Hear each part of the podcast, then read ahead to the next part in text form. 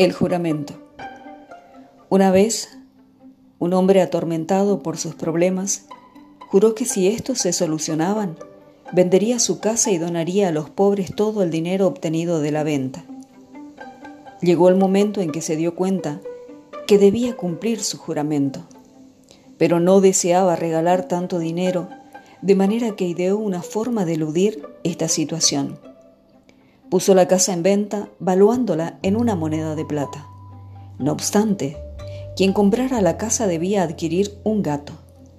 El precio pedido por este animal era de diez mil piezas de plata. Otro hombre compró la casa y el gato. El primero dio a los pobres la moneda de plata y guardó en su bolsillo las diez mil. La mente de muchas personas funciona de esta manera. Deciden seguir una enseñanza, pero interpretan su relación con ella según su propia conveniencia. Hasta que no venza esta tendencia por una educación especial, de ninguna manera podrán aprender.